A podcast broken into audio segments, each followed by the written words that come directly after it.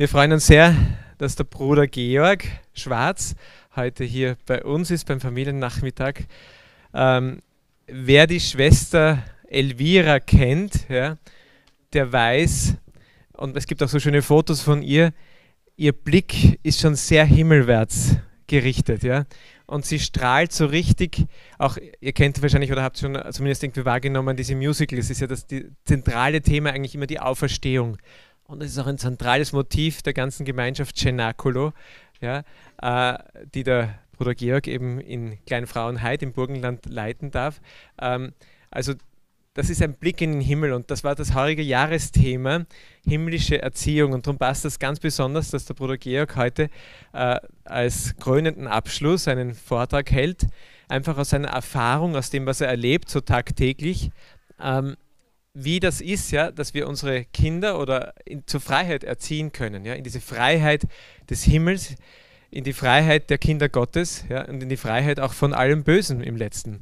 Und das ist also bei uns ein, ja, ein besonderer Moment. Wir freuen uns riesig. Ich weiß nicht, ob ihr die Gemeinschaft Cenacolo kennt. 1983 äh, von der Schwester Elvira, ist eine italienische Ordensfrau, äh, gegründet in Italien. Und jetzt gibt es über 60 Häuser auf der ganzen Welt. Über 1500 junge Menschen leben.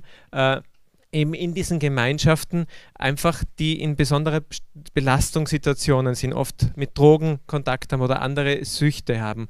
Und und es ist erstaunlich, wenn ihr wisst, also bei staatlichen Einrichtungen, solchen äh, Drogenreha-Zentren haben wir eine Erfolgsquote, weiß nicht, so 20 Prozent sagt man, ja, weiß nicht, ja. Und äh, im Cenacolo ist es genau umgekehrt, da sind es über 80 Prozent, ja. Ich weiß nicht, also die Zahlen sind so äh, oft gar nicht so leicht ja, zu ermitteln, aber es ist ganz ein anderer Weg, wenn du ihn mit Gott gehst, ja. Darum sind wir sehr, sehr froh und glücklich und dankbar, lieber Bruder Georg, dass du heute hier bist und wir freuen uns auf deinen Vortrag, auf deinen Impuls. Herzlichen Applaus für ihn.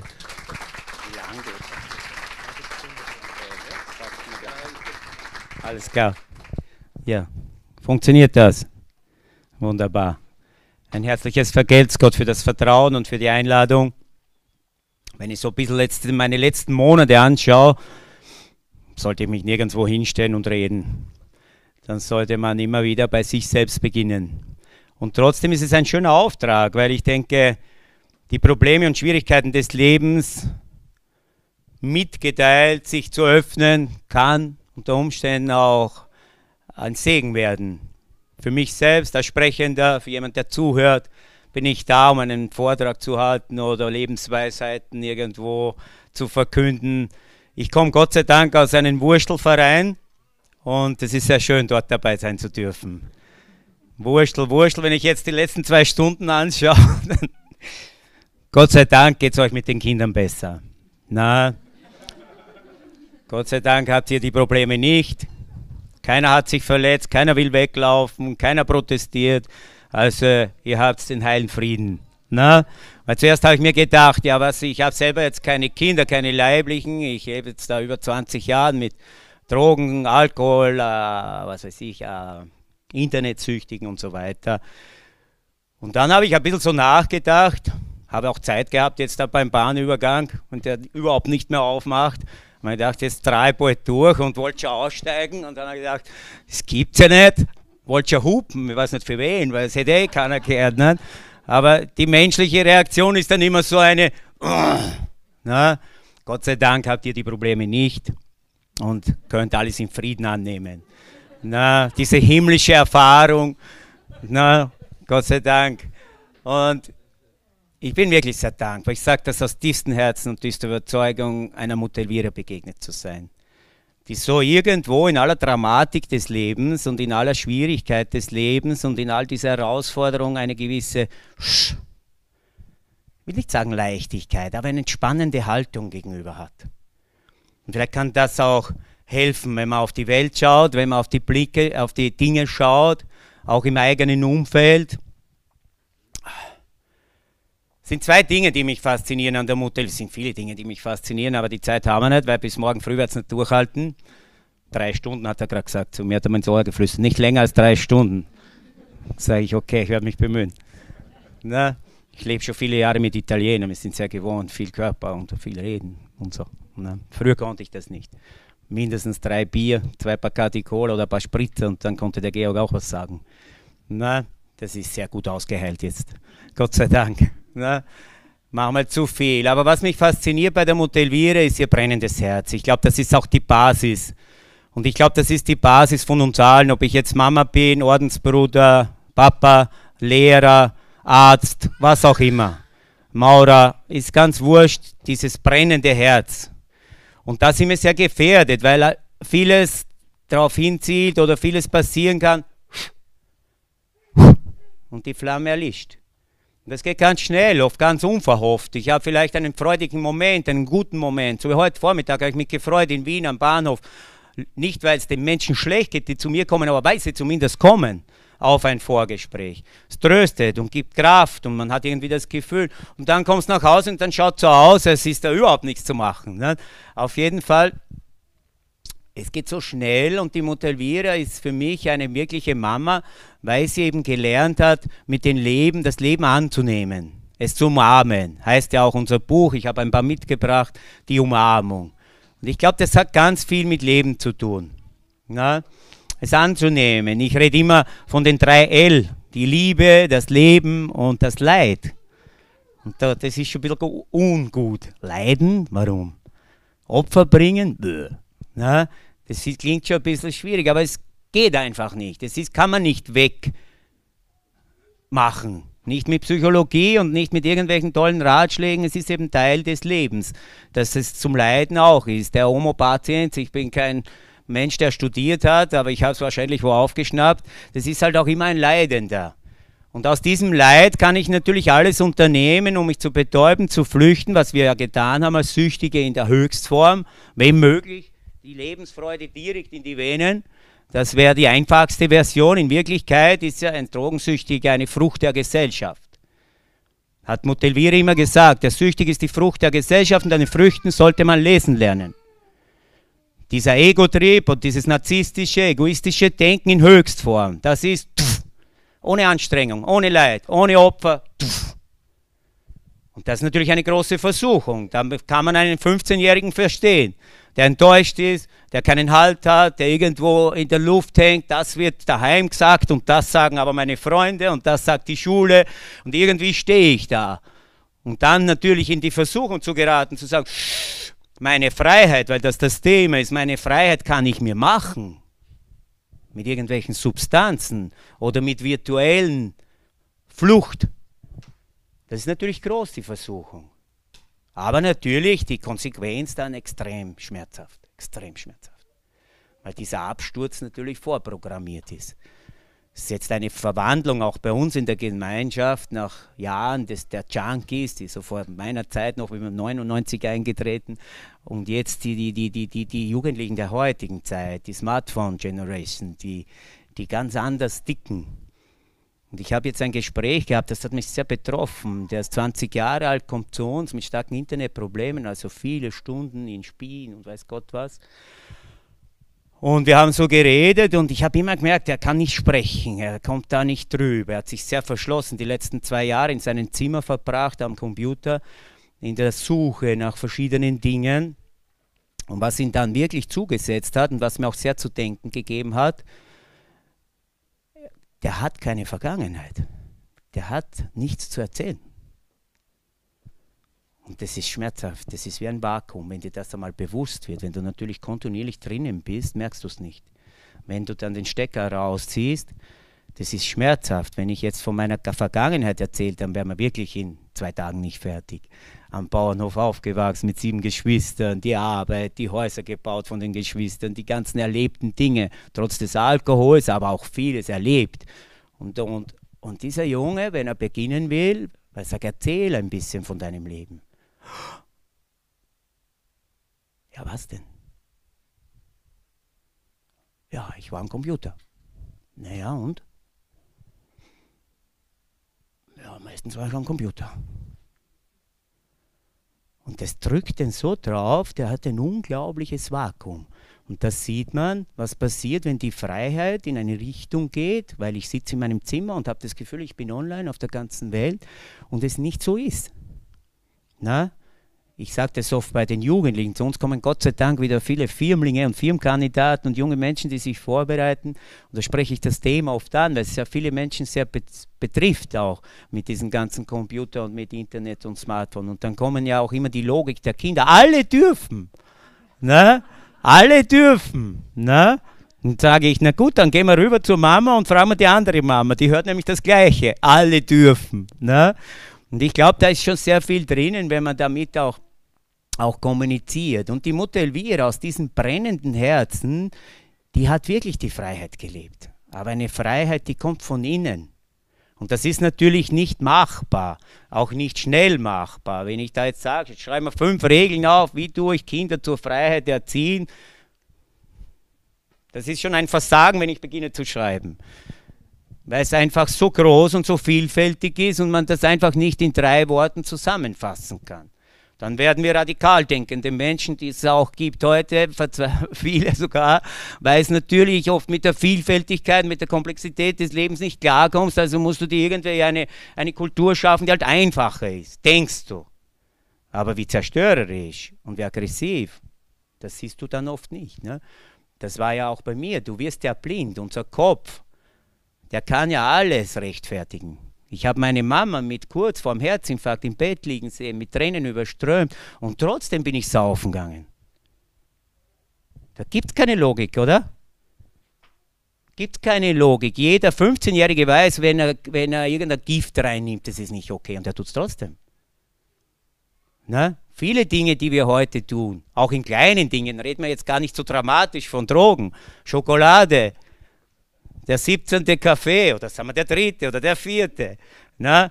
Wenn die Eltern zu uns kommen, die Eltern von den Kindern, und dann ist ja der, ist ja der Drogensüchtige oder die Cenagolos, da geht es ja um Süchtige. wenn man dann ein bisschen in die Tiefe reingeht, dann merkt man, wir bräuchten schon einige Cenagolos. Und diese Tossicità, wie die Mutter Elvira sagt, dieser Kopf, der ein bisschen vergiftet ist, wo die Italiener sagen piccolo bastardino, das klingt nur so nett, ist aber schon sehr böse, dieser kleine Bastardo da in unserer Birne, der es schafft, immer wieder, und ich glaube nicht, ich verurteile niemanden, aber ich glaube nicht, dass es einen gibt, der diesen nicht hat. Es ist eine Tatsache. Und die Mutter Elvira hätte sie aus diesem Kopf heraus reagiert und reagieren wir aus dem Kopf heraus, in der Erziehung, in der Bildung, dann wird es gefährlich.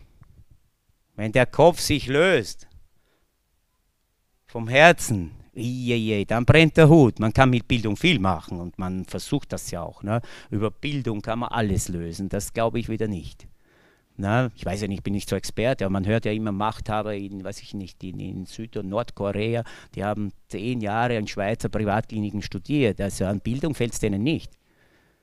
Die wissen sehr wohl viele Dinge dieser Welt, schützt sie aber nicht vor irgendwelchen, na, weil sie eben die Challenge nicht gemacht haben, die wir versuchen zu machen als Christen. Diese Challenge von der Birne na, zum Herzen. Ich muss das oft trainieren in der Gemeinschaft. Der Kopf zum Herz. Da kann man Rap singen dann. Die Burschen sind da Profis. Die fangen dann mit der Gitarre an. Vom Kopf zum Herz. Vom Kopf zum Herz. Vom Kopf zum Herz. Das ist natürlich ein Spruch. Aber diesen Weg zu vollziehen, dann weißt du, wovon ich spreche, wenn ich sage leiden, Opfer bringen, verzichten, nachgeben können. Und das ist natürlich, ich bin eingetreten, natürlich als schwerer Alkoholiker mit vielen Problemen, aber innerhalb von drei Tagen oder von einer Woche oder in kürzester Zeit habe ich verstanden, in Gemeinschaft Cenaglo geht es sicher nicht um Drogensüchtige. Und das Bild haben wir noch immer leider. Das sind die Cenagolos. Und da ist unser Leben. Es geht sehr schnell, dass man so denkt. Na? Viele hatten sogar Angst vor uns in Kleinfrauenheit. Um Gottes Willen, unsere Kinder. Jetzt kommen da die Drogen. In der Nähe bei uns wird jetzt ein Haus verkauft. Da hat er einen Bieter angeboten und der hätte die Summe auch bezahlt, bis er gehört hat, da leben die Drogensüchtigen in der Nähe. Na, da hat er gesagt, das kann er nicht. Da habe ich gesagt, Gott sei Dank. Na, auf jeden Fall, das geht sehr schnell. Und Cenacolo ist absolut keine Gemeinschaft für Süchtige. Das ist einfach ein guter christlicher Weg, den Mutter Elvira aus, aus ihrem brennenden Herzen empfohlen hat, der übrigens für alle Menschen sehr gut funktioniert ein ehrlicher Mensch zu sein. Die Droge ist Lüge, schreibe ich immer auf die Tafel, wenn ich in Schulen komme. Droge ist Lüge und der das benutzt, ist der Weltmeister der Lüge. Das geht bis in die letzte Zelle hinein. Und natürlich kannst du dann zum Arzt gehen oder zum weiß ich nicht wem und dann kannst du das Ganze irgendwie analysieren, wird dir aber nicht wirklich helfen. In Cenacolo hast du das Glück, da sind 25 Leute, die sind auch so schlau wie du. Und da brennt der Hut. Uh, uh. Der Mama kann ich was rein, vor der Mama kann ich weinen und eine Maske aufsetzen, dann gehe ich zum Papa und den erzähle ich die Vision, weil ich kenne ihn ja. Ich weiß ja, wo er schwach ist. Ich weiß ja, Droge ist Manipulation. Und da bin ich wieder bei der Gesellschaft und nicht beim Drogensüchtigen jetzt in dem Sinn. Das ist in. Ich habe eine Zeit lang im Verkauf gearbeitet. Machst du Verkaufsschulungen, Verkaufstraining. Wie verkaufe ich gut? Wie groß da der Unterschied ist zwischen einem, der auf der Straße am Bahnhof sein Ding kauft oder wie du manipulierst, wie du am Menschen rankommst. Warum interessiert dich die Oma von Tischlermeister, ob die krank ist? Weil ich dann vielleicht, wenn ich ihn anspreche, den Tischlermeister, auf die Oma vielleicht ja doch eine Unterschrift bekomme über die 2000 Euro. Also die Lüge ist überall präsent und nicht nur eine, eine, eine Sache der Gemeinschaft Cenacolo oder den Cenacolos. Dieses wert sich zu bekämpfen. Warum? Weil das ist genau das Gegenteil von Freiheit.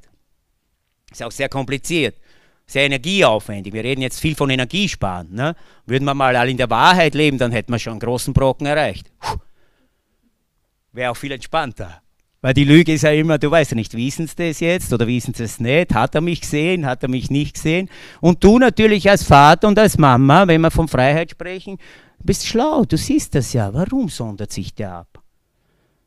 Deswegen ist ja Cenacolo in unserem Leben jetzt nicht mit meinen leiblichen Söhnen, aber in den 20 Jahren mit hunderten Söhnen in irgendeiner Art und Weise schon sehr mit Familie auch verbunden. Du brauchst nur am Fußballplatz schauen, wenn die Jungs ein Spiel spielen, das hat übrigens Mutter Elvira ganz mit Begeisterung gerne gemacht, uns zugeschaut beim Spielen und in zwei Minuten siehst du, wie es den Einzelnen geht. Der eine, der den ganzen Tag nicht redet und am Sportplatz na? Da merkst du ja, der sollte vielleicht öfter sprechen, der sollte sich vielleicht ein bisschen öffnen manchmal. Na? Und, und, und. Der andere, der irgendwo durch irgendeine Korrektur, weil einer sagt, du, das war ein schlechter Schuss oder so. Mm. Und auf einmal läuft er nicht mehr. Spielt nicht mehr. Italiener sagen Orgoglio, Stolz. Würde ich auch als Volkskrankheit Nummer eins bezeichnen. Stolz. Ne? Der ist wie der Bart. Kaum rasierst du dich, ist er schon wieder da. ist unglaublich, sind die Wörter alle von Mutter Elvira. So schlaue Dinge fallen mir nicht ein. Aber ich habe es lernen dürfen. Die Mutter Elvira hat es geschafft, durch ihr brennendes Herz, auf das komme ich zurück, eine Intelligenz zu entwickeln, die wirklich erzieherisch, also von der Pädagogik her und vom Erzieherischen her, wow, fantastico. Und das ist natürlich diese Herzens, dieses brennende Herz. Es das heißt ja auch intelligent. Na? Intus leggere, glaube ich in Italienisch. Nein, in Lateinisch. Na? Intelligenza in Italiano. Intus leggere, drinnen lesen. Und aus diesem Wort heraus wissen wir ja schon, dass die Birne alleine das nicht schafft. Aus diesem Wort heraus, wenn ich intelligent handeln will, dann kann ich das Herz nicht loslösen vom Kopf. Weil der Kopf neigt dazu, industriell, rationell, was weiß ich, logisch, logisch unter Anführungszeichen zu, zu wirken und zu wirken. Der kann alles rechtfertigen. Der sagt, du, das ist, funktioniert nicht gut, das tun wir weg. Ein Apfel ist ein bisschen Matsch, den schmeißen wir weg. Ein Kind, das nicht so toll funktioniert, das stört. Ein alter Mensch, der mehr Zeit und Aufmerksamkeit kostet, ist eigentlich jetzt nicht so, so toll logisch vom Kopf her. Den kann man ja auch irgendwie wegstellen. Ne? Oder irgendwie entsorgen. Ne? Radikal dargestellt natürlich. Absolut. Der Kopf kann das sehr gut. Der Kopf, wie ich gesagt habe, der macht das sehr gut. Die Mutter Elvira, Gott sei Dank, hat diese Challenge geschafft, vom Kopf zum Herzen zu gehen, aber nicht in dem schönen Reden, sondern ganz konkret in ihrem Alltag. Als die ersten Drogensüchtigen vor 40 Jahren in Saluzzo standen mit stochenen, mit traurigen Gesichtern, zornigen Gesichtern, dann ist sie da nicht stehen geblieben sondern sie hat rein gesehen, da ist ein Herz, ein suchendes, ein liebendes, ein möchte geliebt werdendes, das da schlägt und das es irgendwie nicht geschafft hat. Und deswegen hat sie den in die Augen geschaut und hat ihm das Gefühl gegeben und die Worte, du schaffst es. Sie hat dann beim, immer zu uns gesagt, wenn wir gekommen ich habe auf dich gewartet. Und ja, aspettavo, dove eri, wo warst du? Ich habe auf dich gewartet und wir haben uns zu Hause gefühlt. Ich kam von der Psychiatrie in Graz nach dem körperlichen Entzug in kleinen Frauenheit an und man denkt, da rein, Kommunität, Gefängnis, Anstalt. Dann gehe ich da rein und das erste Mal habe ich gedacht, boah, ist das angenehm, dort sein zu dürfen oder dort zu sein, wo ich schon lange hingehöre? Und der sein zu dürfen, der ich bin, ein Mensch, der Hilfe braucht? Ein Leben lang, und das passiert mir heute nach wie vor, auch mit 50 plus, will ich immer so reagieren. Ich bin so ein Typ, der sich immer da rausziehen will. Funktioniert überhaupt nicht. Und deswegen entstehen die Tragödien in den verschiedenen Suchtverhalten und in den verschiedenen selbstzerstörerischen Affekten. Weil natürlich diese Spannung des Jungen, des Kindes, das auszuhalten und es selbst lösen zu müssen. Heute war ein Mädchen bei mir mit 20, 22 Jahren, die wirklich Hilfe braucht und die, die ist zerbrochen an der Depression ihrer Mama. Sie, sie musste es lösen. Sie musste es gut machen, sie musste es heil machen. Und jetzt in der Schule nicht so toll zu sein und der Mama zu sagen, ich schaff's nicht, das wollte sie nicht, um die Mama nicht zu verletzen. Das wollte sie einfach nicht. Na? Und natürlich passieren dann viele Dinge. Und sie ist eine Kämpferin und wirklich auch intelligent. Das Mädchen hat mir heute Berge gegeben, wenn ich denke, wie wertvoll so ein Mensch ist und wie, wie die auch kämpft mit Gott, mit Sinn, mit alles andere als gottlos. Ich denke, viele Christen würden die das eine Minute mal so versuchen, dann würden sie die Welt vielleicht anders sehen und auch ihren Herrgott anders betrachten und ihn auch versuchen zu leben. Das tut das Mädchen nämlich. Vielleicht hat sie ihre Straße noch nicht gefunden, ihren Weg, aber sie kämpft und das gibt mir Hoffnung. Ich kenne nämlich unglaublich viele junge Menschen, die kämpfen, die leiden, die suchen, die auf dem Weg sind. Und jetzt liegt es natürlich an uns, an den Menschen. Das heißt ja immer, ein Kind erzieht ein Dorf da tun wir uns heute natürlich schwer, weil ich in der Maria-Hilfer-Straße gehe und dann werde ich nicht sagen zu dem Kleinen, du solltest aber grüßen. So hat das nämlich mein Nachbar getan oder der Opa vom Nachbarn. Oder mancher hat uns auch ein bisschen an den Ohren gezupft. Oh, da kannst du nicht grüßen. Na? Das würde ich heute, wahrscheinlich wäre nicht so toll, außerdem wäre ich auch nicht fertig, wenn ich da auf der Maria-Hilfer-Straße spazieren gehe. Ne? Dann wär, wird das mit dem Dorf nicht so funktionieren und dann ist das und dann ist das und vieles strömt ein. Na, aber zu glauben, du schaffst es alleine, wird auch nicht funktionieren. Das ist schon klar, dass die Umstände eine andere sind und dass das Internet einwirkt und die Freunde und die Bildung oder die, die Ausbildung und die Lehre und die Schule. Aber trotzdem muss ich Wege finden, es gemeinsam zu schaffen und das kostet. Und Cenacolo ist nicht möglich alleine. Es geht um Comunità Cenacolo, Comunità. Das kannst du nicht trennen, Gemeinschaft. In Deutsch hat das fast was Bitteres, Gemeinschaft. Das ist schon so, äh, miteinander. Ich, ich will ja meinen Freiraum, ich will ja, wie ich möchte. Ich will ja tun, wie ich möchte. Ne? Und es hat sich so wie ein, wie ein Tau, um das ganz nett zu formulieren, über unsere Gesellschaft gelegt, über uns alle. Inklusive, ich fand da bei mir an. Ich habe auch ein Lieblingsgebet, das empfehle ich euch. Bitte, lieber Gott, mach eine bessere Welt. Aber fang bei mir an. Das ist nämlich der einzige, den ich verhindern kann. Meine 25 Burschen nicht. Aber wenn ich gut an mir arbeite, dann interessanterweise verhindern sich auch andere. Manchmal mit der Gnade Gottes, nicht aus meiner Intelligenz. Und die Motivierer, deswegen glaube ich, ist es für uns wichtig oder für alle, auch die mit Kindern oder Erzieher sind, in dem Sinn, um zu Freiheit zu führen, diese Intelligenz zu, zu entwickeln. Da brauche ich Gott, da brauche ich das Gebet. Der, der, der, der Papst Franziskus hat uns jetzt in Rom besucht, da waren wir alle ganz aus dem Häuschen und er hat genau das erkannt an der Mutter Elvira. Er hat gesagt, una donna in ginocchio, eine Frau auf den Knien, das heißt eine betende Frau, una donna intelligente dal cuore.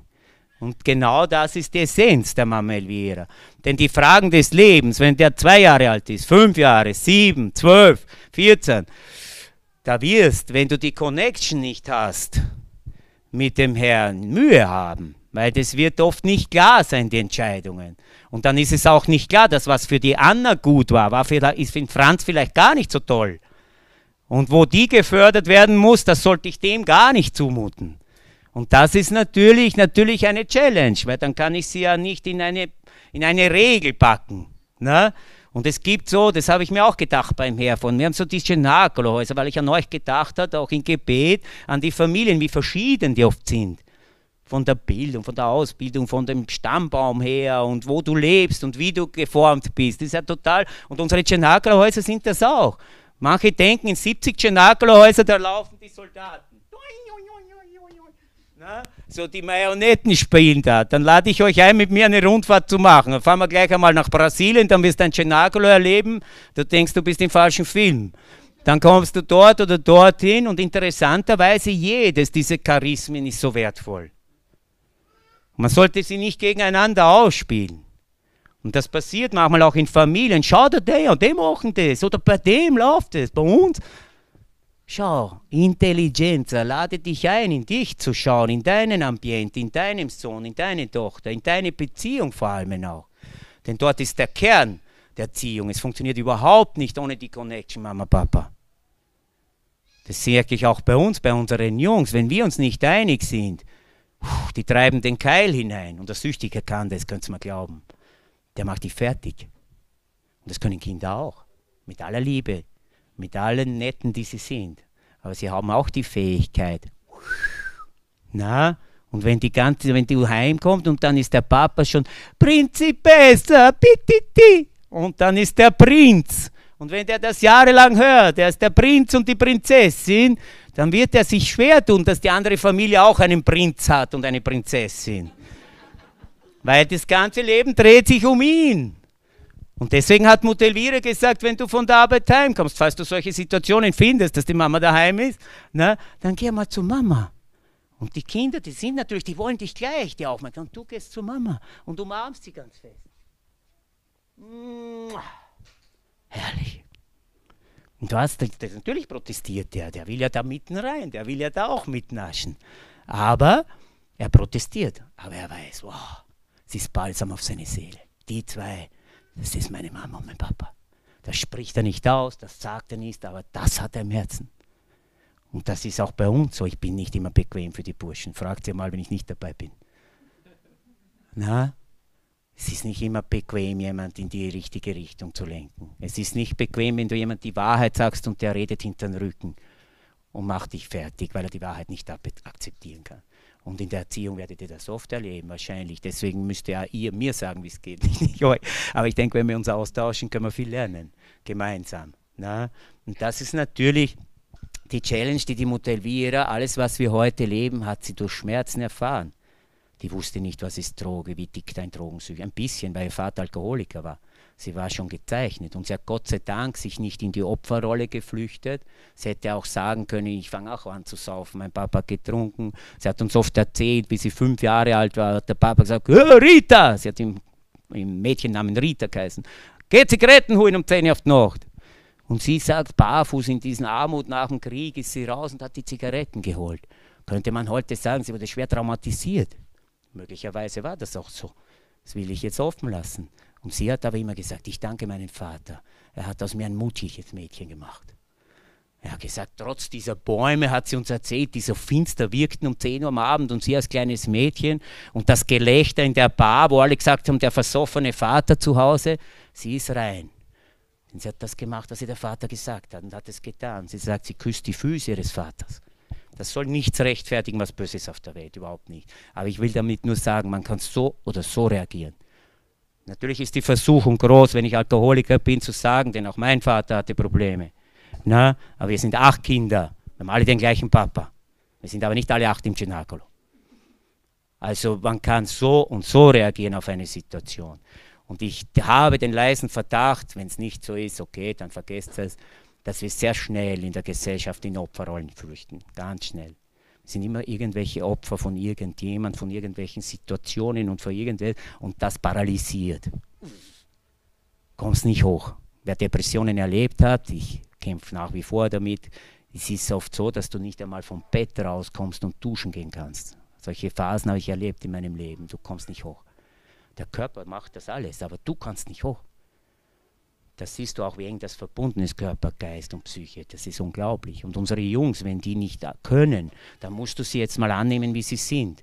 Und dieses brennende Herz, diese Intelligenz des Herzens, wo wir eingeladen sind, im Gebet uns zu nähern, Wahrheit zu machen, Kraft zu schöpfen, eben beim Herrn zu sein. Diese Intelligenz ist dann aber auch bereit, Schritte zu setzen.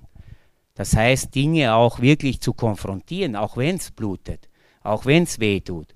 Denn natürlich sagt der Sohn ja nicht, wenn du ihn korrigierst oder irgendwie das, das, das Danke Papa, du bist so nett. Ne? Weiß ja nicht, wie das bei euch zu Hause läuft, da mit den Kindern. Ne? Wir leben ja inzwischen in 2000, was leben wir? Ich bin ein bisschen 22, glaube ich, ja. Auf jeden Fall, ich weiß nicht, ich glaube, wir haben keinen Kalender. Auf jeden Fall 2022, wir sind ja in einer modernen Zeit. Ne? Ich habe ja sieben Geschwister und die haben alle Kinder und die haben auch schon wieder Kinder. Also die fordern den Onkel Georg schon ordentlich heraus. Und die sagen dann, ja, Onkel Georg, wir leben in einer modernen Zeit. Ne? Sage ich, naja, dann wirst du, wenn du so in einer modernen Zeit lebst, dann wirst du wahrscheinlich dein Zimmer aufräumen, ohne dass wer was sagt. Das magst du natürlich aus deiner Intelligenz, aus deiner, aus deiner Weisheit heraus natürlich. Ne? Bei mir früher, da liegt da die Unterhose und da das und wir waren acht Kinder und 17 Feuerwehrleute, die Mama hat so einen Berg Wäsche gehabt und wir haben es nicht einmal geschafft, das Zeug ins Badezimmer zu bringen. So, es gibt es im Jahr 2022 sicher nicht mehr. Weil heute sind wir in einer modernen Zeit.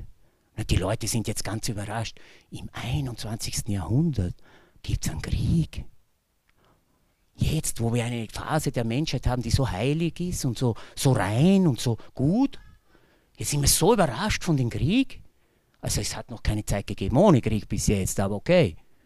Jetzt ist halt ein bisschen näher an meiner Nase ran. So wie es manche Eltern dann trifft, die ihr Leben lang Drogensüchtige erlebt haben und auf einmal ist der eigene Sohn. Der dann den Joint raucht und sagt, Papa, ich will das Zeichen jetzt nicht machen. Na? Und dann kommt er nach Hause, wie mich vorige Woche einer angerufen hat und sagt, du, mein Freund bleibt heute Nacht bei mir. Und der Papa dachte, naja, das ist ja aus normal, mit 15 Jahren, was deine Freunde kann er da übernachten, nicht bei mir. Der schläft mit mir. Hm. Was machst du? Schmeiß den raus. Kannst du gar nicht mit 15. Da fängt die Challenge an. Mutter hat das alles weinend, nächtelang auf den Knien durchlebt. Sie hat jemand Geld gegeben, sie hat jemand ein Auto gegeben, ein Haus anvertraut. Der war weg. Alles gestohlen. Aber sie hat nicht aufgehört zu lieben. Warum nicht? Weil sie mit Jesus war. Sie wusste, wenn ich beim Herrn bin. Der hat nicht verurteilt und zu hassen begonnen. Der hat sich hingekniet und dann hat sie die anderen mit einbezogen. Dann hat sie zu den anderen Jungs gesagt, was, oder die anderen Jungs haben gesagt, Elvira, wir sehen, du betest da jede Nacht. Warum? Sag ich, du, der ist weggegangen gestern. Vielleicht stirbt er heute Nacht an einer Überdosis. Die Jungs haben gesagt, Elvira, wir beten auch. Und das haben wir jetzt wieder erlebt, wo einer weggegangen ist. Auf einmal kommen die Jungs zu mir und sagen, Georg, wir stehen auf um zwei Uhr in der Nacht. Wir beten für den Jungen, der es in einer Krise nicht geschafft hat oder wo es wir nicht geschafft haben, ihn drüber zu bringen. Oder du als Papa und Mama in den kleinen Problemen in den größeren Problemen. Und da komme ich wieder zurück auf dieses brennende Herz, denn das musst du auch dabei behalten, die Flamme zumindest in niedrigen Dosis aufrechterhalten. Die Flamme des Glaubens, des Vertrauens. Wir leben von der Providenza, von der Vorsehung. Und das ist auch nicht ein Phänomen des Cenacolo. Meine Freunde, die ich habe, die provozieren mich immer so schön. Die sagen dann, oh, du lebst mit deiner Vorsehung, wir können nicht alle nur von der Vorsehung leben, fällt nichts vom Himmel. Na, wir müssen arbeiten, verdienen. Außerdem, wer wird einmal deine Pension zahlen? Sag ich, ja, da hast schon recht, ich habe auch nichts einbezahlt. Wieso soll mir jemand was zurückgeben? Ne? Ne? Aber ich habe ihn dann schon mitleidig über meine Brille angeschaut. Sag ich, wer wird deine zahlen? Äh. Ja, was weißt du in fünf Jahren, in zehn Jahren? I don't know. Also von der Vorsehung leben lohnt sich im Cenacolo und lohnt sich auch außerhalb. Und wenn du einen guten Job hast und dementsprechend verdienst und dir einen Lebensstil leisten kannst, dann ist es auch Vorsehung und Gnade und Geschenk. Denn irgendjemand hat dir eine Gesundheit gegeben, den Kopf, das Studium, die Möglichkeiten, um das zu leben. Also du bist immer ein Beschenkter. Und wenn wir als Christen uns als Beschenkte fühlen, dann haben wir automatisch diese Volkskrankheit besiegt. Denn das ist nämlich das Gegenteil vom Stolz. Ich bin der Macher und ich habe mir ja geschafft und ich steht mir zu. Fordern, fordern, fordern und dann natürlich mit der Brieftasche. Ich sage euch jetzt nicht auf Deutsch, wie Mutter Elvira gesagt hat, wo sie euer Geld hinstecken könnt. Weil es war euer Geld, hat die Mutter Elvira gesagt. Das Geld, das du hart verdient hast, mit vielen Stunden, mit viel Einsatz, hat deinen Sohn getötet, unter Umständen. Oder ihn zu dem gemacht. Nicht nur, aber vielleicht auch. Denn bequem geht es in die Hölle. Und der Aufstieg ist immer schwierig. und den Kindern nichts abzuverlangen und keine Mitarbeit. Ich, mir stellt manchmal meine letzten drei Haare auf. Dafür schneide ich sie sehr kurz. Weil wenn es da zwei nur aufsteht, das schaut ja saublöd aus. Auf jeden Fall, na, wenn ich höre, wie man heute reagiert, ja, putz mir mein Auto, ja Papa, dann zahlst du mir 10 Euro. Denke ich mal, ist der verrückt? Macht er einen Deal aus seinem Kind? Bezahlt er ihn? Oh mir Dio. Ja, und wenn du die Prüfung gut machst, dann gibt's was. Das ist wie am Bahnhof. Du gib mir das, ich gebe dir das. Am Anfang in Chenagro durften wir sogar rauchen. Und das Spiel ist genauso weitergegangen mit den Zigaretten. Du gibst mir zwei Zigaretten, ich mache die Arbeit. Du machst das, mir machst das. Ich gebe dir zehn. Das machst du mit deinem eigenen Sohn? Natürlich ist es aufwendig und mühsam, mit ihm auseinanderzusetzen, dass wir alle in der Familie ein sauberes Auto haben wollen. Und dass das bei ihm auch ankommt. Und dass jeder auch viele Rechte hat in der, in der das merke ich in den Schulen, das wird immer mehr, die Pflichten werden ein bisschen weniger. Und das ist schon gut so. Ich bin keiner, der jammert über die alten Zeiten. Das war eh, das passt schon so, wie es ist. Na, aber man kann es auch übertreiben. Das Pendel kann auch in die andere Richtung ausschlagen. Und wenn das natürlich dann zu viel wird und alles ausartet, ich mache ja, wen ich dafür bekomme, dann ist die Liebe und die Intelligenz, die Intention, das Intuitive, denn das brauchst du in der Erziehung, das ist die Freiheit, intuitiv wirklich von innen heraus entscheiden können und deinen Sohn und deine Tochter dorthin begleiten. In diesen Kampf und diesen Kampf auch einmal annehmen, denn Leben ist nie was Fertiges. Gibt es eine fertige Hoffnung? Und vielleicht habe ich es heute früh gehabt, jetzt ist es schon wieder weg. Gibt es eine fertige Resistenz? Nicht, bis zu den Bahnschranken, dann bin ich ausgerastet. Na? Es ist nie was Fertiges. Die Mutter Elvira hat immer gesagt, la vostra vita una cantiera aperta. Euer Leben ist eine offene Baustelle. Da ist immer zum Bauen. Dann hast du dort ein bisschen was aufgemacht und gefliesen, dann brennt dort schon wieder der Hut. Na, täusche ich mich? Ist es so? Natürlich, jetzt können wir uns freuen an dieser Baustelle mit dem Ziel, wir als Christen schauen natürlich über das Weltliche hinaus, über das Ziel, in den Himmel zu kommen. Das ist natürlich ein großes Ziel, aber mit dem wirst du den 14-jährigen Pubertierenden nicht wirklich trösten. Ne? Aber du darfst langfristig denken, wenn der zwei, drei, vier Jahre alt ist. Du darfst natürlich in der Gegenwart leben, das ist ja die Gemeinschaft Cenaglo, die uns lernt, wie wir Präsente im Momento non ne passata, nicht hinten und nicht vorn, sondern jetzt leben und wir nerven uns ja auch den ganzen Tag dabei, damit wir schön präsent leben.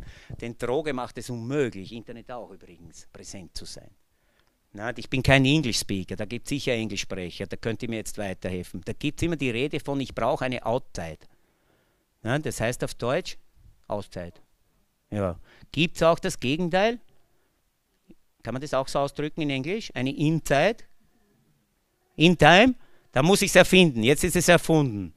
Na, wir brauchen eine In-Zeit, denn wir sind außer uns. Die Italiener sagen fuori testa, außer uns. Wenn in Cenacolo es einem nicht gut geht, crazy, aus, aus sich heraus. Und das ist das Problem. Und deswegen brauchen wir laufend Outzeiten. Weil wenn ich nicht drinnen bin, wenn ich arbeite, und Mutelvira sagt, die piccole cose fare con cuore, die kleinen Dinge mit dem Herzen tun. Wenn ich meine Arbeit nicht mit dem Herzen tue, dann brauche ich ständig eine Auszeit. Wenn ich die Erziehung nicht mit dem Herzen tue, dann, dann, dann irgendwo, keine Auszeit brauchen wir ausbrennen. Und das ist natürlich, wenn ich nicht drinnen bin. Und das spürt das Gegenüber. Wenn ich einen Jungen bei mir abfertige, weil ich keine Zeit habe, da kann es sicher sein, das Pendel schlägt zurück. Du brauchst diese Zeit, ist natürlich intensiv, weil du siehst ja nicht Erfolg. Jetzt war eine Mama bei mir, die wollte mich davon überzeugen, nicht die Quantität, sondern die Qualität. Das stimmt schon, ne? Aber auch die Quantität kann schon was. Es war beruhigend bei uns im Haus. Ich habe das erst gemerkt, wie die Mama gestorben ist. 24 Stunden war die da, sieben Tage in der Woche. Und irgendwo, ob Streit war, ob es gut lief, ob es schlecht lief, die war immer da. Und dass die gestorben ist, dann war das Seele der Haus. Die Seele hat herausgerissen. Und das hätte ich wahrscheinlich so nicht erleben können in dieser Intensität, wenn die Qualität gelebt hätte. Und sagt, ja, jetzt habe ich eine halbe Stunde nur für dich, für den Prinzen. Nur für dich. Und in dieser halben Stunde bin ich ganz bei dir. Ich habe zwar jetzt zehn Stunden im Büro gearbeitet, bin komplett fertig, aber jetzt habe ich eine halbe Stunde nur für dich. Und sie merkt gar nicht, dass sie gar nicht da ist. Der Junior schon. Und das ist natürlich gefährlich, weil wenn ich heute, ich aber gehe oft laufen, bin ein begeisterter Läufer und dann, dann kann ich den Mund nicht halten. Das ist einfach so, das merkt ihr eh schon. Das geht bei mir nicht. Wenn ich an einer Schul Schulhaltestelle vorbeikomme, wo alle am Bus warten und dann sind alle im Google-Mugel, so gekrümmt, inzwischen hat man auch, ist man schon draufgekommen, dass den Augen nicht gut tut und so weiter, na, dann kann ich nicht still vorbeigehen. Und wenn ihr ein Kasperl macht dort, dann mache ich halt irgendetwas, um für, zumindest für eine halbe Minute die Aufmerksamkeit auf mich zu erregen. Dann kommt die Straßenlampe und ich mache das dann so. Ein paar von den Jungs, die sagen, dann ist der deppert, der Alte, was will der? Aber er hat zumindest einmal hochgeschaut. Er hat dann gesagt, spinnt der Alte, aber er hat mich wahrgenommen. Vielleicht hat er die letzten zwei Stunden niemanden mehr wahrgenommen. Ne? Ich habe es geschafft, ihn da rauszuholen. Ne? Mancher, der denkt vielleicht drüber nach. Ne? Mancher vielleicht gar nicht. Unser, unsere Jungs, die im Internet so drinnen waren, die Firmengruppe war jetzt da vor 14 Tagen, hat mich sehr gefreut. Normal kriegst du wenig Feedback. Und ein Mädchen hat dann, die Mama von dem Mädchen hat geschrieben, meine Tochter ist nach Hause gekommen und hat dieses Wegwalk oder TikTok da abgemeldet. Das war ein Erfolg, denke ich mir, schön. Weil das hat sie so berührt, wie der gesagt hat, er hat kein Leben gehabt und keine Vergangenheit und er war nicht präsent. Er hat es auch nicht gesehen, wie es seinen Kindern, seinen Schwestern und Brüdern geht. Na? Weil du blind wirst. Und ich denke, wenn wir von Freiheit in der Erziehung sprechen, dann sollten wir wirklich alles daran setzen, mit Gott in Connection zu bleiben, um in Connection mit den Menschen zu sein, um bei dem Herzen der Menschen zu sein. Und das kostet. Aber das ist ein sich verbrauchen. Wenn man heute Mutelvira anschaut, wir haben sie ausgesaugt, wir haben sie verkonsumiert. Die ist wie ein Häufchen. Ich verstehe es auch heute. Ich verstehe es wirklich. Aber wenn du sie anschaust und du kommst zu ihr ins Zimmer, wo sie Gott sei Dank jetzt von drei unserer Schwestern vom Cenacolo betreut wird, seit Jahren in ihrer Krankheit, du schaffst es nicht, nicht zu weinen. Du schaffst es nicht, ich, dass das, du, du zerfließt. Du kommst nur in den Raum und siehst dieses Häufchen und du zerschmilzt. Das ist das Leben der Hingabe. Der Hingabe, der Hingabe. Das war nicht das Leben des Ich, Ich, Ich, Ich, Ich diesen Schmerz aushalten, diesen Widerstand aushalten. Manchmal war die ganze Gemeinschaft gegen sie. Die Menschen in der Zeitung geschrieben, die abtrünnige Ordensschwester mit 20 Drogensüchtigen in einem Haus. Äh, da, da geht die Fantasie schon los. Na? Und sie hat immer gesagt, und das hat mir so gefallen bei ihr, sie hat nicht verurteilt. Die sind frei, so zu denken, so zu schreiben, und ich bin frei, so zu tun. Und deswegen war sie in Frieden. Deswegen hat sie sich nicht aufgebäumt. Sie musste auch keine Angst haben, denn wenn du in der Wahrheit bist, da können sie über dich schreiben und tun, was sie wollen. Ich bin im Krankenhaus jetzt gesessen, in, in, in, vor vier Wochen in Eisenstadt beim Vorgespräch mit einem hübschen Mädel. Zwei Wochen oder zwei Tage später, der Georg jetzt hat eine Freundin. Die Stimme geht sehr schnell. Kann sehr schnell passieren. Ne? Oder manchmal kaufe ich ein Bier und bringe es irgendeinen Sandler oder so. Dann sieht dich einer, oh, da wird was getrunken. Auch wenn es so ist und auch wenn es so wäre, es ist ja eh wurscht, du musst ja eh bei dir beginnen. Ich muss ja Wahrheit machen in meinem täglichen Gebet und mich hinknien und sagen, Herr, mein Gott, vergib mir. Weil ich kenne mich inzwischen sehr gut und ich weiß, es genügt ein Windhauch und ich strauche. Ich weiß inzwischen, ich bin ein Grenzgänger seit 54 Jahren. Und ich muss sehr aufpassen und ich muss mich sehr daran halten, meine Gewohnheiten zu kontrollieren. Aber wenn ich es tue, und das weiß ich inzwischen auch, wenn ich aus dem Herzen, wenn ich meinem Gewissen folge, dann geht es mir wirklich gut. Wenn ich diese Kompromisse, wie wir sagen im Cenaclo, nicht lebe, denn du spürst vielleicht das, was dein Sohn tut, wer jetzt zum Intervenieren. Natürlich ist es schwierig, natürlich, wenn du kein Rückgrat hast, dann machst du es nicht, denn nimm jemand dein Handy weg. Der sagt nicht, danke Mama, ich hab dich lieb. Na, habe ich jetzt einen gehabt bei uns im Haus, weiß nicht, sechs Jahre alt, der hat sich gewälzt am Boden vor Zorn, weil ich die Mama gebeten habe, mit mir das Experiment zu machen. Der hat gebissen und getreten. Sage ich, Mama, ich will dir jetzt keine Angst machen, aber der hat mehr Entzugserscheinungen mit sechs Jahren als ein Heroinesüchtiger, der 15 Jahre gespritzt hat. Und das ist die Wahrheit. Das ist dramatisch. Nur erkennt man das als solches nicht. Sie sehen, aber sie sehen doch nicht. Sie hören und hören doch nicht. Und das ist die Gefahr, wenn wir uns loslösen von unserem Herrn. Das ist die Gefahr, wenn wir uns loslösen von unserem Herzen dass wir aus dem Kopf heraus agieren, auch in der Erziehung und nicht merken, aus meiner Angst schaffe ich es nicht, meinen Sohn zu begleiten. Aus der Angst des Widerstandes ziehe ich mich zurück. Geht mir ja selber manchmal, wenn ich mit der U-Bahn fahre. Du trägst nicht großer da. In einer christlichen Gemeinschaft traust du das Kreuz ganz gut tragen. Manchmal habe ich schon so eingesteckt. Na, wenn du dann als Pädophil oder was weiß ich bezeichnet wirst, das tut weh. Das tut einfach weh. Es ist nicht manchmal leicht, zu dem zu stellen, was du glaubst und wo dahinter du stehst. Auch nicht mit den Kids. Es tut weh, von den eigenen Sohn angeprangert zu werden und zu sagen, ah, du bist böse und du liebst mich ja nicht und du magst mich nicht. Und so reagiert es. Aber wenn ich weiß, das ist bei dir, das ist bei dir, das ist bei dir, deswegen ist es ja schön, uns zu treffen und Wahrheit zu machen im Leben. Und auszutauschen. Wir nennen das Revisione, die Vita, 14-tägig, wo jeder erzählen kann, wie es ihm geht. Aber, und das ist natürlich, das werdet ihr wahrscheinlich nicht schaffen, weil sonst kommt ihr nicht mehr zusammen, dass der dann still ist oder der Georg. Und dann sagen mir meine fünf Kollegen, was sie von mir denken. Und da brennt der Hut, weil da ist einer 14 Tage da und sagt, ich sehe dich nur mit schönen Quant herumlaufen, während wir arbeiten. Ich sehe dich nur egoistisch, du redest viele schöne Sachen, aber wenn es zum Skiabwaschen ist, bist du nicht da. Äh, der hat recht. Natürlich weiß der nicht, dass ich vielleicht dort und dort bin und dass ich bis hier Probleme habe und das andere. Du, er sieht halt seinen Punkt. Und deswegen brauche ich auch mit meiner Prinzessin und meinem Prinzen die Connection. Trag den Müll runter. Ja, ich will jetzt nicht. Weiß nicht, bei euren Kindern kommt es ja nicht vor, aber es kann ja sein in irgendeiner Familie. Ne? Ich will jetzt nicht.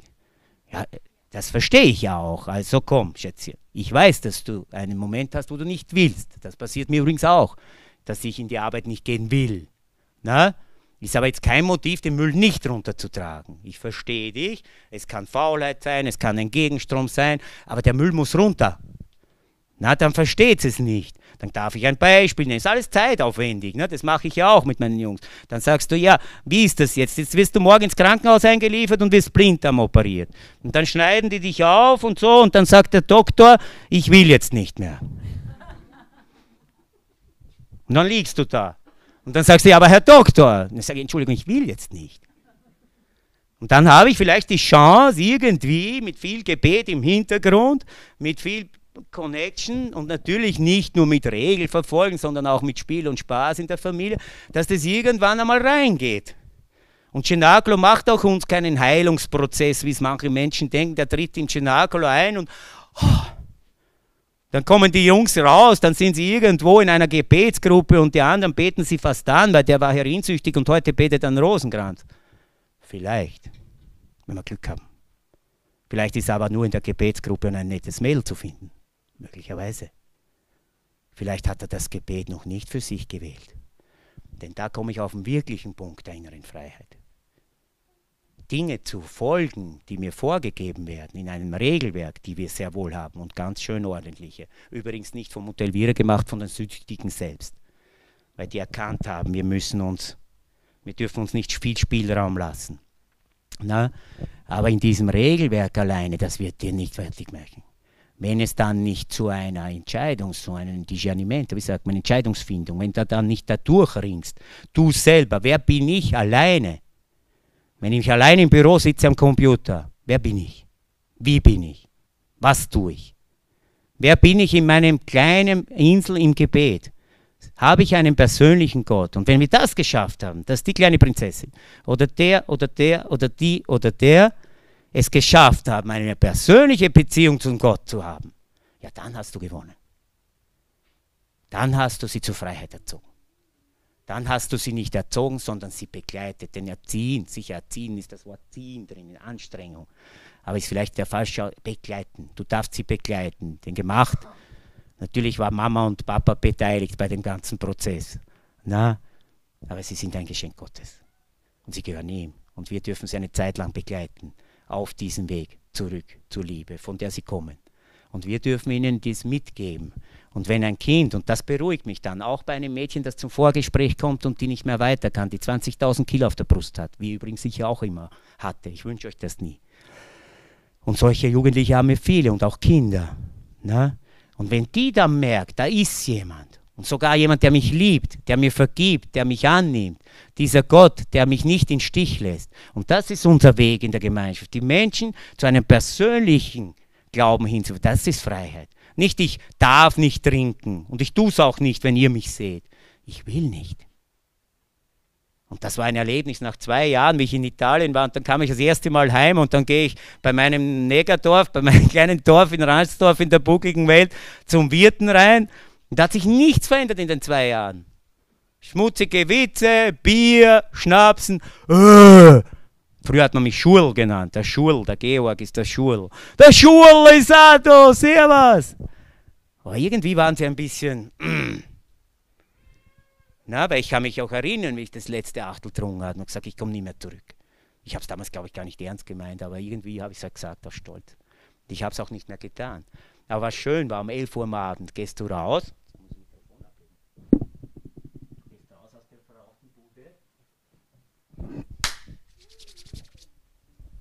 Und sagst, uh, ich kann Nein sagen. Ich kann das tun, was ich eigentlich das ganze Leben tun wollte, aber es nicht geschafft habe in meiner Fragilität. Jetzt kann ich es. Aber ich muss es immer wieder nähern im Gebet. Ich muss in dieser Kraft bleiben. Und deswegen ist Cenacolo ja nur ein Anfang, ein Fundament. Wie die Erziehung übrigens auch. Du kannst ihm ja nur die Werkzeuge mitgeben. Wie, wie kann ich arbeiten? Aber wenn er die Werkzeuge dann in eine Ecke stellt, und das passiert sicher, vielleicht eine Phase, vielleicht in einem Moment, vielleicht in einer Beziehung, wo das hübsche Mädel eben nicht der Meinung ist, kann ich nachvollziehen. Es kann alles passieren, aber die Werkzeuge hast du mitgegeben. Und das ist phänomenal, wenn das dann irgendwann kommt.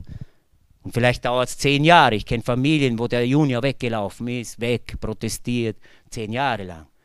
Und trotzdem sehen das sich, wie unsere ehemaligen. Da hörst du oft Jahre nichts. Jetzt ist einer gekommen, der ist in München schon verheiratet, was ich, viele Kinder und so weiter, lebt gerade eine starke Krise in der Beziehung. Dann kommt er drei Tage, weint mit uns, betet mit uns, sagt, boah, das hat mir jetzt gut getan die drei Tage. Und ist das nicht schön, wenn du denkst, in deinem Wursteln, das Großziehen, irgendwann kommt der Sohn, der ist dann nicht mehr der Sohn, weil der ist am Kopf vielleicht größer wie du und kräftiger wie du und sagt, Papa, boah, das hat mir jetzt taugt. Zwei Tage bei dir, spazieren gehen, miteinander essen, kochen. Oh, dann weiß er, meine Familie ist meine, ist meine Ruhephase, meine, wie soll ich sagen, meine Insel, Zuflucht, wo ich hinkommen kann. Aber nicht nur, wenn es mir schlecht geht. Auch mit mir zu freuen, wie die Burschen kommen, wenn ein Krippenspiel ist oder ein Musical oder wie auch immer, mit uns zu tanzen, zu singen. Die Kinder mitkommen. Und wie das abfärbt. Oft wollen die Väter, die ehemaligen, ja gar nicht so oft kommen. Aber ich sage, dann nimm mal die Kinder mit. Und auf einmal, je, je, je, je, je, je, und ein bisschen Fußballer mit den Italienern. Und dann will der nächsten Sonntag gar nicht, obwohl der drei, vier Jahre in Cenacolo war. Aber der Kleine sagt, du Papa, fahr mir ins Cenacolo. Und es sind ja oft die Kinder, die uns bekehren. Und die Mutter Elvira hat immer gesagt, ich danke den lieben Gott für jeden Einzelnen, der der Segen war, mich zu bekehren. Der ein Geschenk war, denn diese Challenge, die du gerade lebst, dieses, ah, am liebsten würde ich ihn da, na, ich habe einen guten Freund, der hat jetzt das Schreikind, das ist unglaublich. Das kannst du ja wirklich beim Fenster rausstellen. Das ist ja, also da wenn der das jetzt schafft, ohne Drogen zu nehmen, dann ist er echt. Und da ist er gut. Man, das sage ich ganz ernst. Das ist wirklich, boah, die hört nicht auf. Bläht und bläht und bläht. Und das ist halt schön, wenn man Onkel ist. Ne? Weil da spielt man, wenn sie alle nett sind und dann gewisse der Mama zurück, wenn sie zum Spinnen anfangen. Das ist das Privileg. Ne? Nur bei unseren Jungs, die kann ich halt euch dann nicht bringen. Könnte man versuchen. Ne? die muss ich dann selber durchhalten. Und die Stimmung am Tisch, die dann so ist, wenn du mal am Tisch kaut hast, vielleicht geht es dir als Vater so oder als Mama, denn als Vater musst du aufpassen, nicht der gute Freund zu werden. Denn es ist eine aussterbende Rasse zurzeit. Verfolge ich. Eine sehr aussterbende Rasse. Wir haben ja viele Pflanzen, die aussterben und viele Tiere, aber was wirklich am Aussterben ist, sind die Männer. Männer und Väter. Da hören wir uns dann einander mal. Aber zur Freiheit des Herzens gehört es auch dazu, ein Rückgrat zu haben als Vater. Jetzt haben wir es, glaube ich. Gell? Also ich kann es nur nahelegen und mir selber als erster diese Herzensbildung und aus dieser Intelligenza del Cuore vom Herzen heraus zu agieren und zu reagieren und zu konfrontieren. Und wenn ich dann einen Gott habe, wo ich beten kann und eine Frau und einen Mann, mit dem ich reden kann, um gemeinsam zu entscheiden, zum Wohl des Kindes. Und manchmal auch die Erkenntnis habe ich habe Fehler gemacht. Im Großen und Ganzen wird es immer wieder auch schief laufen, aber du hast es aus dem Herzen getan und trotzdem zuversichtlich, weiterschauen können. Und ich denke, das ist wirklich das, was eine wirkliche Freiheit bedeutet. Ich weiß nicht, wie ich die heutige Zeit durchstehen könnte ohne einen Gott. Ich wüsste es nicht. Ich wüsste es auch nicht, wie ich es alleine schaffen könnte, ohne Menschen, die an meiner Seite sind. Und oft sind es gerade die, die nerven und die dich herausfordern, die mich ablenken von meinem, mich im Kreis drehen.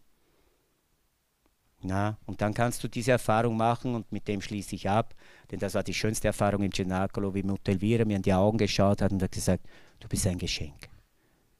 Und das wünsche ich an jeden, jeden Jugendlichen, jeden Kind, jeden Ehemann, jeder Ehefrau, sich einmal so zu fühlen und zu spüren, du bist ein Geschenk. Das Leben ist keine Last und ist schwer und mühsam. Das ist es auch manchmal. Aber in großer Linie, es ist ein Geschenk. Und wenn wir das so sehen, sind wir immer Beschenkte. Und dann hat der Stolz nicht das letzte Wort, sondern die Offenheit des Herzens und die Umarmung des Lebens. Dankeschön, vergeht's Gott.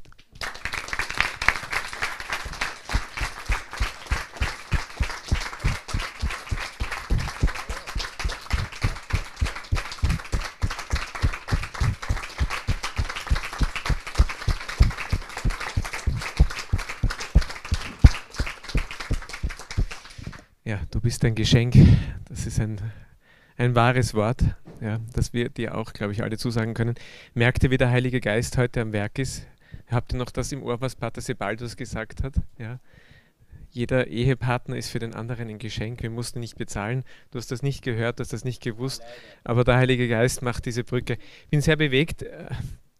Du bist so nah dran am Leben, am echten Leben. Und ich glaube, du hast uns gewaltig viel mitgegeben. Vielen, vielen herzlichen Dank. Ähm, wir haben ja, vielleicht, äh, ich, ich fange an mit der äh, Frage für die Austauschgruppen, für den Austausch. Wir haben ein bisschen weniger Zeit heute, aber ich glaube, es ist gut, das noch äh, hier jetzt gleich dran zu hängen. Ähm, wie weit, und das ist jetzt was fast komplett anderes, aber es ist voll da drinnen gewesen im Vortrag, wie weit bin ich Vorbild für die Menschen, die mit mir leben? Ja, für meinen Mann, meine Frau, für meine Kinder. Und die zweite Frage, wie lebe ich die Gelassenheit, Heiterkeit und bleibe dennoch konkret in der Erziehung. Das hast du uns auch mitgegeben, also diese Gelassenheit einer Mutter Elvira, eine Heiterkeit und doch konkret sein, also voll dran sein. Also ich glaube, ihr habt, die Gruppenleiter haben die Fragen sowieso auch und wir werden es dann ähm, ja noch einmal in der Gruppe auch wiederholen, aber das waren die zwei Fragen.